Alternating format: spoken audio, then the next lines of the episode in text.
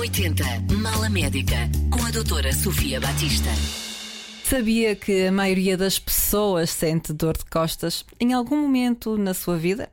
Identifica-se? De acordo com a Organização Mundial de Saúde, a dor de costas é a primeira causa de incapacidade a nível mundial. Pode dificultar os movimentos, mas também afetar a qualidade de vida e bem-estar. Certamente já se perguntou em que situações deve preocupar-se com a dor nas costas ou como pode prevenir o seu aparecimento. Hoje contamos tudo, por isso fique connosco neste episódio do M80 Mala Médica. E damos as boas-vindas ao nosso convidado, Ricardo Rodrigues Pinto, ortopedista, especialista em coluna e diretor do UVM do Centro Hospitalar e Universitário de Santo António, no Porto. Olá, Ricardo, muito obrigada por estar connosco. Olá, Sofia, obrigado pelo convite. Muito bem, vamos direto ao assunto. Vamos lá. Olha, Ricardo, o que é que é eh, o que é que pode causar a dor nas costas? Quais são as principais causas de dor nas costas? Olha, Sofia, a, a dor de costas é, é, é, uma patologia ou é um sintoma que pode ter muitas, muitas origens. Como, como disseste muito bem, é uma das principais causas de incapacidade uh, no mundo. Aliás, um, um, artigo de 2017 da Lancet diz que a dor de costas é a principal causa de incapacidade. Uh, atualmente acima da diabetes, acima de, da artrose, acima de patologias que nós sempre consideramos como sendo mais graves e mais sérias e que são graves e sérias, mas a dor de costas é aquela que faz as pessoas viverem mais tempo com incapacidade. E isto é um bocadinho um reflexo da medicina atual. Nós conseguimos tratar doenças muito sérias, conseguimos, conseguimos que pessoas com patologia cardiovascular, com patologia tumoral, vivam muitos anos, mas isto faz com que outras patologias que não sejam fatais, como a dor de costas, se tornem altamente prevalentes e por isso acabem por afetar muito eh, as pessoas ao longo da sua vida. Pensa-se que uh, cerca de 80% da população mundial uh, vem a sofrer de dor de costas ao longo da sua vida. A prevalência mensal de dor de costas ronda aos 23% e a prevalência pontual, ou seja, neste momento nós podemos dizer que 12% da população mundial está com dor de costas. Isto mostra a importância desta patologia, mostra o, o impacto social, o impacto económico de pessoas que ficam em casa sem trabalhar, pessoas que estão uh, medicadas, que vão consumir recursos de saúde. Portanto, estamos a falar de uma patologia importante. E um impacto muito grande no dia a dia, na qualidade de vida também das pessoas. Mas então, quais são as principais causas? Agora, aqui voltando à pergunta. Muito bem. Nós temos uh, causas que nos preocupam mais e, e causas que uh, são menos preocupantes. Nós, quando estamos perante alguém com, com dor de costas, pensamos sempre em sinais vermelhos ou alertas vermelhos. Dentro destes alertas vermelhos, podemos pensar em dois tipos: alertas vermelhos sistémicos, ou seja, aqueles que nos fazem pensar numa doença do nosso corpo que depois venha a ter uma repercussão na coluna, e sobre isso pensamos em neoplasias e em infecções. E por isso, pessoas que tenham uh, febre, perda de peso, uh, e dor nas costas é sempre um fator que nós devemos estar atentos. Em boa verdade, estas, estas doenças sistémicas com repercussão na coluna só representam cerca de 1% a dor de costas, portanto não são as mais prevalentes. Depois temos uh, os outros alertas uh, vermelhos relacionados já com patologia da coluna. E aí pensamos em traumatismos, em fraturas e uhum. pensamos também em lesões neurológicas. Dentro das fraturas há assim dois grandes grupos, são as fraturas dos jovens e as fraturas osteoporóticas, as fraturas do idoso, sendo que as causas para cada uma delas são muito diferentes. Um jovem, para fazer uma fratura da coluna, terá que ter um grande acidente, terá que ter um traumatismo de alta energia e, por isso, nunca passará despercebido. É uma pessoa que, muito provavelmente, até terá outras lesões, além de uma lesão da coluna, e, por isso, são pessoas que são levadas à urgência, são pessoas que facilmente têm a sua patologia detectada e tratada. Já no idoso, nas fraturas osteoporóticas, as fraturas podem surgir após um pequeno traumatismo, até mesmo movimento de um esforço como um espirro, tossir, tudo isso pode provocar uma fratura da coluna. Coisas que numa pessoa que não tivesse osteoporose de base não, não provocaria uma fratura, não é? Exatamente. Mas nessas exatamente. pessoas provocam também lembrar já agora adicionar esta lista, não é? Das, das bandeiras vermelhas ou de, das situações que devem preocupar-nos nas dores nas costas, também naquelas pessoas que façam tratamento com corticoides durante, por períodos prolongados, também é um fator de, em que temos que, a que temos que estar atentos. E, e tudo isto que acabaste por, por nos dizer e alertar são, deve, deve fazer soar de facto alguma campainha e deve fazer-nos. São as tais situações em que a dor de costas nos pode nos deve preocupar e deve mesmo motivar uma observação médica uh, com caráter urgente. Não precisamente, é assim, Ricardo? Precisamente. Apesar de tudo, ainda estamos a falar das patologias menos prevalentes. Na verdade, aquilo que mais motiva esta dor de costas que é altamente prevalente na população mundial, são lesões muito menos graves. São lesões relacionadas com patologia degenerativa da coluna, com uh, esforços, com, com formas como se pega em pesos e por isso são situações que não, que não acarretam tanta preocupação, pelo menos não estão associadas a doenças tão graves, mas que na mesma acabam por provocar muita limitação nas pessoas. E, e eu e tu, Ricardo, aqui fazer uma inconfidência, estamos num grupo de risco, não é? Porque temos ainda hum, crianças uh, que andam na, nas cadeirinhas do carro e esse esforço diário. tem um impacto muito grande nas nossas costas. Tem um impacto muito grande e, e, este, e esta, este conceito do esforço diário eu acho que é muito importante uhum. porque quem lida diariamente com pessoas que têm problemas nas costas tem que perceber muito bem o enquadramento social da pessoa que está à nossa frente. Ou seja, a nossa coluna, eh, ao longo do dia, é, é, é, colocada sobre um stress, sobre uma carga que muitas vezes não está preparada para, para, para realizar. Uh, muitas vezes as pessoas acham que, por terem um trabalho braçal, que fazem muito exercício físico. Um trabalho braçal, braçal não é exercício físico. Um trabalho braçal é um esforço e que muitas vezes precisa ainda mais de exercício físico para compensar uh, essa, essa má postura. E, e isto leva-nos um bocadinho aqui àquilo que eu acho que é a grande causa de dor de costas, uhum. que tem a ver com o estilo de vida atual, tem a ver com o sedentarismo e com a obesidade.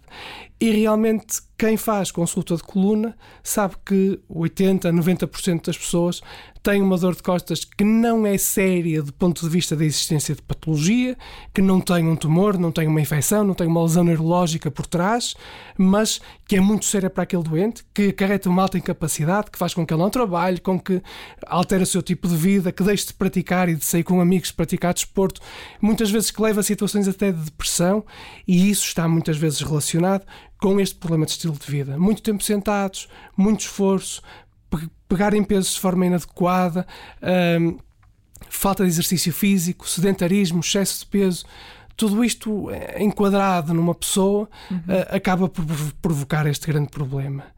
Uh, a nossa coluna é o alicerce deste, desta nossa casa. E se nós pensarmos que Uh, se nós não, não, não refor soubermos reforçar bem esta coluna, se nós, uh, se nós olharmos para o nosso corpo visto de lado, uh, os, os, franceses falam muito num, num, num cone de equilíbrio.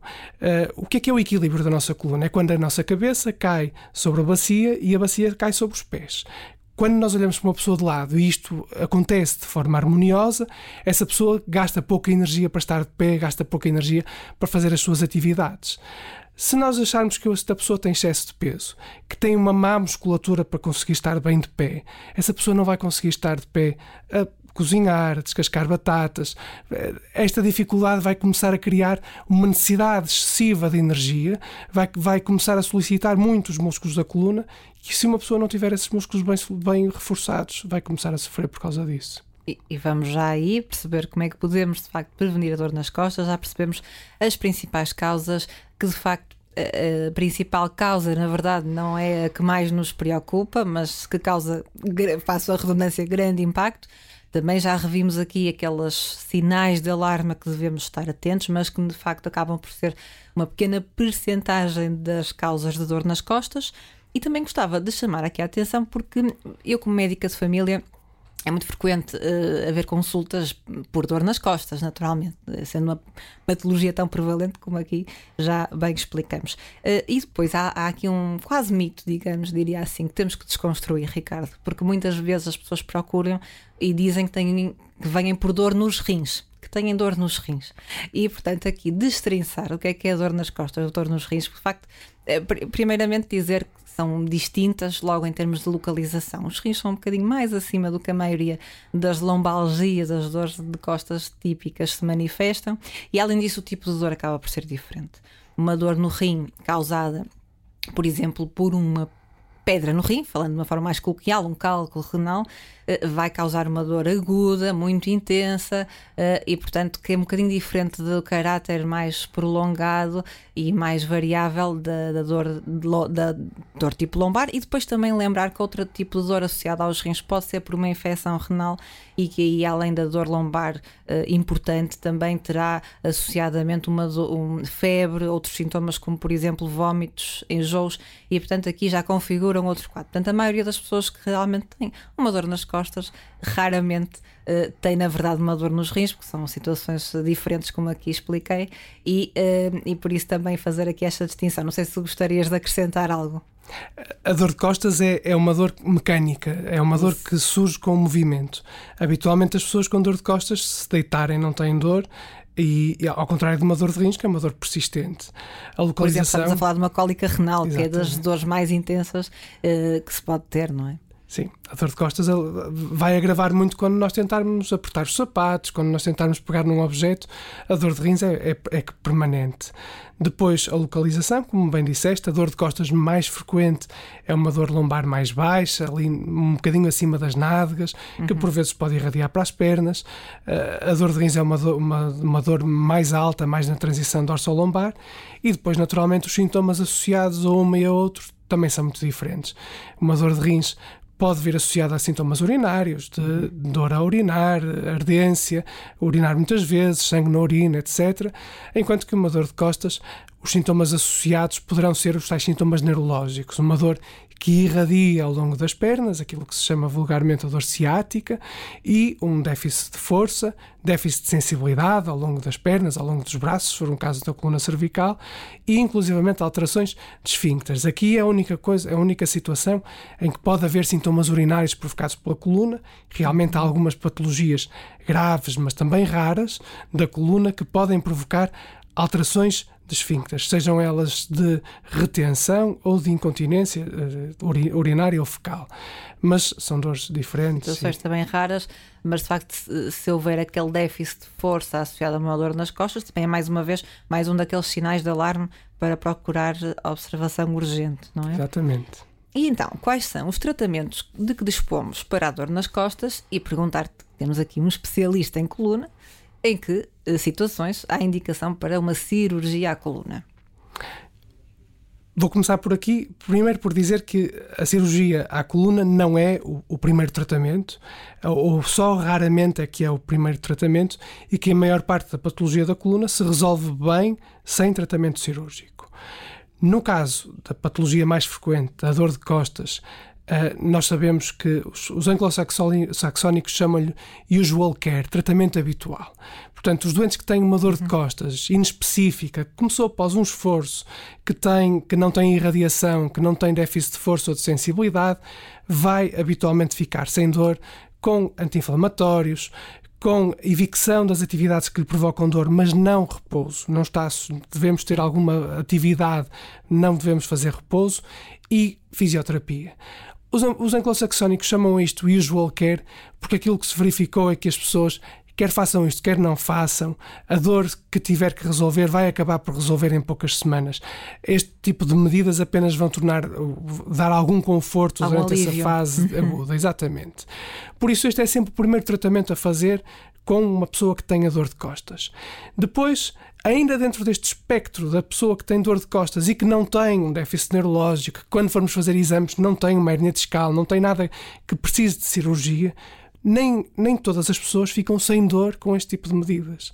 E a, a verdade é que a maior parte delas não fica, não fica sem dor porque também persiste no tipo de estilo de vida, persiste na qualidade, no, no, no sedentarismo. E isto é que é um papel, um trabalho importante que é preciso fazer no consultório com o doente.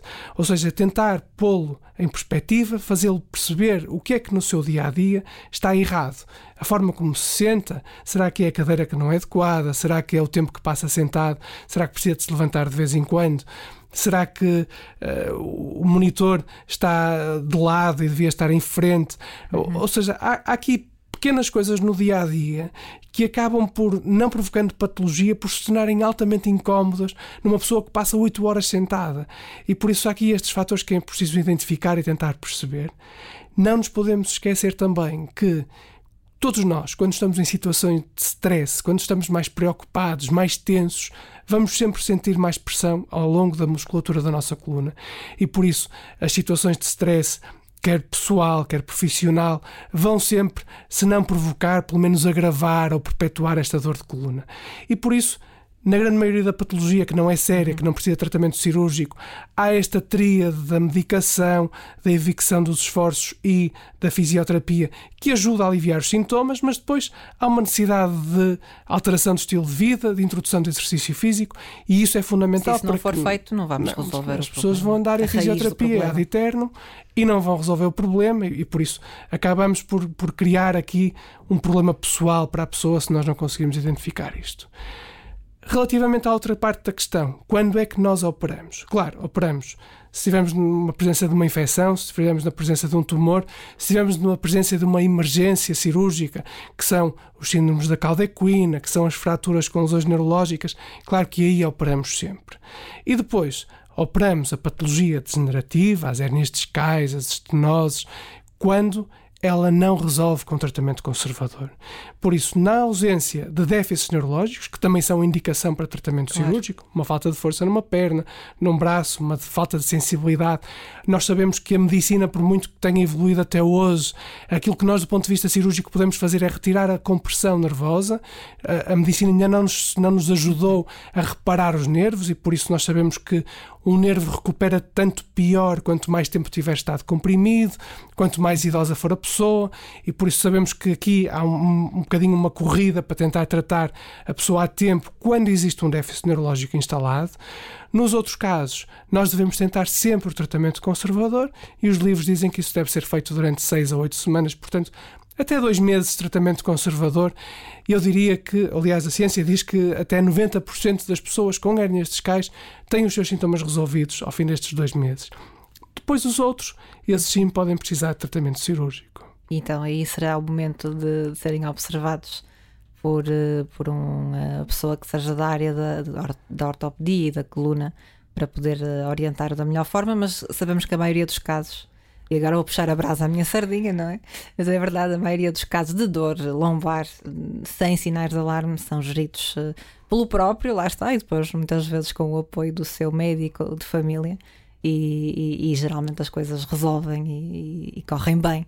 Pois, naturalmente, estes casos em que, de, que deixamos aqui o foco para terem em atenção e devem procurar e devem ser referenciados para uma consulta uh, hospitalar. Um, Vamos tentar aqui uh, deixar umas dicas de ouro para que uh, possamos todos saber como prevenir a dor nas costas. Quais são assim as tuas dicas? Então, vamos, vamos ter que voltar às causas. E se as causas são o sedentarismo Já e a obesidade... levantando o véu, sim. É aqui que nós vamos ter que atuar. Por muito difícil que seja a pessoa de conseguir encontrar tempo, todos nós sabemos que uhum o trabalho, os filhos, a mulher ou o marido, tudo isto nos ocupa imenso tempo que a sociedade atual não, nos dá sequer margem para nós respirarmos com Vivemos tudo o que temos que fazer. Vivemos sempre, sempre a correr. As pessoas têm que entender que esta dor de costas, se persistir, se se tornar uma dor crónica, vai ser um problema muito, muito difícil de resolver e vai acarretar depois outro tipo de problemas, a tal, a tal uh, falta de socialização, porque nós não conseguimos sair de casa e por isso isto é muito importante ser combatido. Por isso, exercício físico é fundamental. Uh, Qual é o melhor exercício para as costas? Obrigado. uh, eu, eu, digo muito aos meus doentes que a geração antes da minha achava que os doentes tinham todos que ir para a piscina. Uhum. E então as pessoas deviam ser peixinhos todos e tinham todas que ir tratar as costas para a piscina. Não é verdade. Atualmente na ausência de patologia, eu digo aos meus doentes que eles podem e devem fazer tudo aquilo que quiserem, tudo aquilo que gostam, porque o importante é praticar exercício físico. É claro que nós sabemos que os desportos com impacto, como a corrida uhum. e o salto, são aqueles que são mais agressivos para a coluna, mas eu prefiro que um doente meu corra do que não faça exercício físico. E não tenho dúvidas nenhumas disto, isto vindo de uma pessoa que já foi operada à coluna e que gosta de correr. Uhum. Por isso eu acho que isto é importante. Mas nós, nós deixamos sempre esta mensagem, já temos falado noutros episódios, porque de facto podemos, eh, claro que no, no, mundo ideal, dizer que um exercício é melhor para determinado problema ou que um determinado exercício é mais é fisiologicamente mais equilibrado, digamos assim, mas o melhor exercício é aquele que a pessoa fizer. E Exatamente. aqui entra a questão da preferência pessoal e é muito importante porque nós sabemos, não é?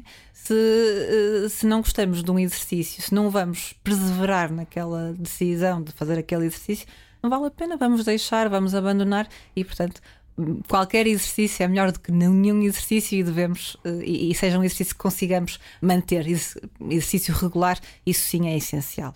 100% de acordo. Mais é. dicas. Mas, ainda voltando ao exercício, ah. quero, quero só deixar aqui a, a, bicicleta. A bicicleta é um exercício que é, sobretudo a bicicleta estática, é um exercício que é feito com o tronco em ligeira flexão. É a posição de conforto para quem tem problemas de coluna. E por isso é um bom exercício para a coluna. Sobretudo a bicicleta estática, a elítica. Mas depois todo, todo tipo de exercícios de ginásio, desde que sejam acompanhados, desde que sejam bem realizados, eh, vão, vão ser bons para, para a nossa coluna. Portanto, eh, podem comprar uma bicicleta estática e ou ficar a ouvir os episódios do M80 Mala Médica enquanto Uh, enquanto não há, há os pedais, portanto é uma, uma, ótima recomendação. Cuide da sua coluna ouvindo enquanto, a mala médica é? e, fazendo, e fazendo bicicleta estática, isso é verdade. algumas dicas. Outras então, dicas: postura no local de trabalho. Evitar passar muito tempo sentado é muito fácil levantar.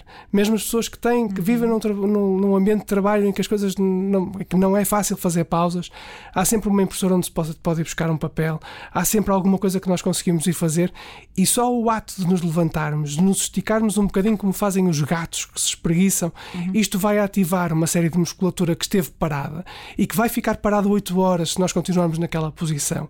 E esta ativação da musculatura vai eh, acordar um bocadinho o nosso corpo. Portanto, esse esse, esse fenómeno de parar e de nos levantarmos, nem que seja por um segundo, eu faço todos os dias, vou buscar o meu doente à porta do consultório. E ao, ao fazer isto de X em X tempo, acaba por exercitar a minha coluna e isto acaba por, por me tornar mais saudável. Por isso, isso é uma coisa importante. E depois, pequenas adaptações, como ter os cotovelos apoiados, como ter o ecrã à altura do, do, da, nossa, da nossa cara evitar trabalhar uh, em sofás, evitar trabalhar uhum. mal sentado, evitar trabalhar com, com, com, computadores portáteis, porque temos o teclado à mesma altura do ecrã e isso não é a forma mais ergonómica de trabalhar.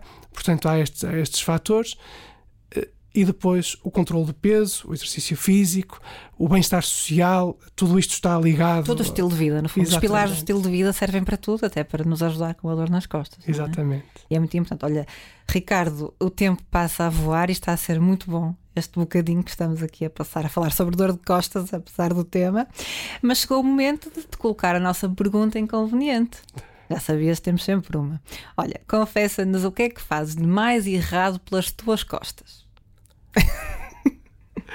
Olha, Sofia, eu, eu como, como confessei há pouco, já fui operado. fui operado a média de escala aos 24 anos.